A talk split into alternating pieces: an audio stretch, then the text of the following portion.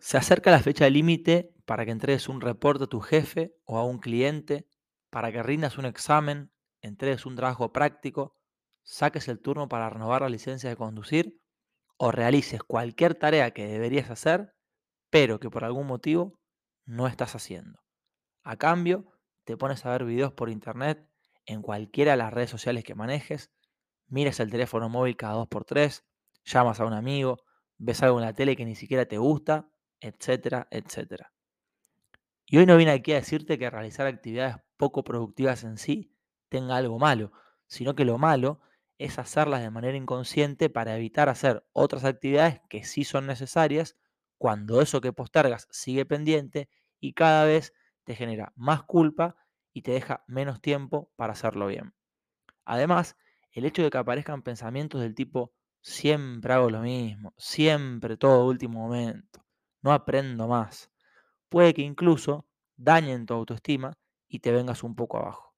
Ahora, si a todos nos pasa, aunque cabe reconocer que no en la misma medida, pero nadie lo disfruta, entonces, ¿por qué lo hacemos? ¿Por qué procrastinamos? Mi nombre es Joaquín Tamborini y ahora sí, te doy la bienvenida a este episodio número 12 más 1. Sí, soy un poquito supersticioso de este podcast de desarrollo personal llamado un mundo más humano. Empecemos por las fuentes. Según la RAE, la Real Academia Española, el verbo procrastinar significa aplazar, diferir, y procede del latín procrastinare, cuyo significado es dejar un asunto para el día siguiente. Ahora, si vamos a Wikipedia, encontraremos una definición que nos aporta un poquito más de información al respecto y dice así acción o hábito de retrasar actividades o situaciones que uno debe atender, reemplazándolas por otras que son más irrelevantes o agradables por miedo o pereza a afrontarlas. Y en esto último empezamos a ver el motivo por el cual lo hacemos. Así que antes de darte algunas claves para que bajes considerablemente tu nivel de procrastinación, es muy importante que comprendas lo siguiente.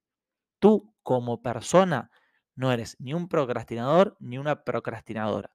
Lo que tienes es el hábito de procrastinar. Y como todo hábito, tiene tres componentes. Así que afectando uno de ellos, puedes romper con ese mal hábito. Vamos a analizarlo un poquito más en detalle. Un hábito está compuesto por un disparador o una señal, el comportamiento en sí y una recompensa. ¿Cuál es el disparador que nos mueve a procrastinar?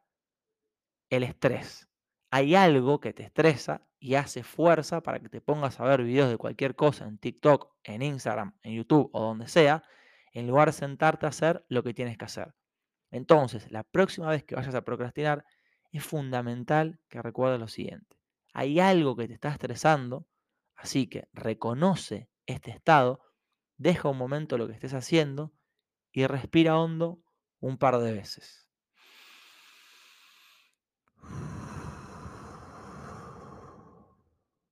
Luego, siéntate o ve a hacer lo que tengas que hacer con el objetivo de quedarte al menos 5 minutos haciéndolo. ¿Por qué digo 5 minutos? Porque está demostrado que 8 de cada 10 personas que se ponen en acción durante 5 minutos continúan luego ejecutando esa misma tarea y solo 2 abandonan. Así que de esta forma incrementarás muchísimo tus posibilidades de no caer en la procrastinación que tanto nos afecta en la vida diaria. Dicho esto, Veamos ahora algunas claves para que puedas dejar de postergar lo que tienes que hacer. Número uno, elimina distracciones. Absolutamente todo es más fácil si tomas conciencia de tus distracciones y las quitas o las reduces lo máximo posible. Puedes tomarte un día o una semana incluso para anotar todo con lo que te distraes y luego tomar acción sobre ello. ¿Cómo estará compuesta tu lista? No lo sé. ¿Cuál es la distracción principal de la gran mayoría de los seres humanos en el 2021? El teléfono móvil, el cual puedes dejar en la cocina, en tu habitación o en cualquier otro ambiente lejos del alcance de tu mano mientras terminas lo que tienes que hacer y listo. Clave número 2. Haz que la dopamina, este famoso neurotransmisor del placer, que nos mueve a conseguir algo que consideramos positivo, juegue a tu favor. ¿Qué debes hacer para ello? Dividir las tareas en otras más pequeñas. Si quieres empezar a leer a diario, no te pongas el objetivo de leer 15 minutos por día, sino simplemente tres páginas. Si quieres empezar a meditar, comienza con 5 minutos en lugar de 15 a diario. Si quieres empezar a ir al gimnasio, no te plantees ir una hora. Comienza con 20 minutos y probablemente poco a poco tú solo o tú sola vayas queriendo hacerlo durante más tiempo. Incluso en el caso del gimnasio, lo más difícil es ponerse la ropa de deporte e ir a hacer ejercicio. Una vez allí, si pasan los 20 minutos y no tienes nada puntual que hacer luego, aumentarán por sí solas las probabilidades de que te quedes unos minutos más, porque tu cuerpo estará experimentando sensaciones placenteras. La clave número 3 va de incentivos y dolores, así que aquí vamos a profundizar un poquito más. Si tu incentivo de cumplir con una tarea es mayor al dolor que implica ponerte a hacerla, es probable que ese dolor tienda a desaparecer. Así que lo que debes hacer es justamente buscar cuáles son tus incentivos. Para ello, aquí te dejo tres ejemplos. Por un lado, puedes pensar en un incentivo del tipo positivo, como puede ser el de una recompensa. Por ejemplo, puedes decirte a ti mismo que hasta que no cumplas con las cinco tareas que tienes que hacer hoy, no verás un nuevo capítulo de la serie que actualmente estás viendo en Netflix. Puede que ahora estés pensando, vale, pero aquí voy a requerir de cierta fuerza de voluntad y disciplina, porque esto es algo que depende de uno mismo. Y sí, es correcto. Así que en mi caso te cuento que para disciplinarme me apoyo mucho en una técnica de trabajo llamada Pomodoro, que básicamente consiste en trabajar 25 minutos donde focalizo 100% de mi atención en una tarea, luego paro durante 5 minutos, luego trabajo otros 25 minutos nuevamente muy enfocado, paro otros 5 y así durante 4 veces, es decir, durante 2 horas. Ahí recién freno para tomar un descanso más largo de aproximadamente unos 15 minutos. ¿Cómo me controlo el tiempo? En mi caso, mirando el reloj, te diría que un poco de reojo, pero si quieres puedes utilizar un cronómetro o bajarte alguna aplicación, como más te guste. Lo importante es que comprendas el concepto y luego lo ejecutes como más cómodo te quede.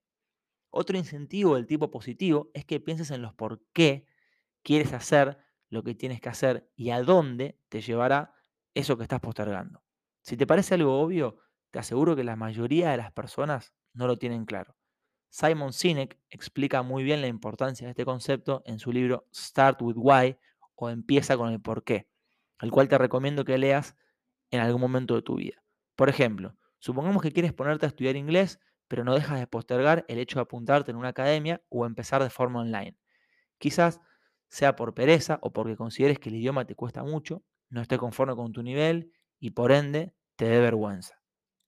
Si el motivo por el cual quieres estudiar inglés es porque, por ejemplo, alguien te lo ha recomendado argumentando de que te va a servir en un futuro, puede que ese incentivo sea hoy menor al dolor que implica para ti pasar a la acción y comenzar a estudiar. En cambio, si profundizas un poco y descubres, por ejemplo, que a ti te gustaría irte a vivir al exterior en algún momento, podrías llegar a la conclusión de que sabiendo inglés, en un mundo tan globalizado, tendrías mayores posibilidades de disfrutar de una mejor experiencia, sea incrementando las posibilidades de conseguir un mejor empleo, de crear tu propio negocio, e incluso de conocer nuevas personas, etcétera, etcétera. Todo esto lo puedes escribir en una hoja y guardarla en un sitio donde puedas volver a leerla cuando necesites algo de motivación.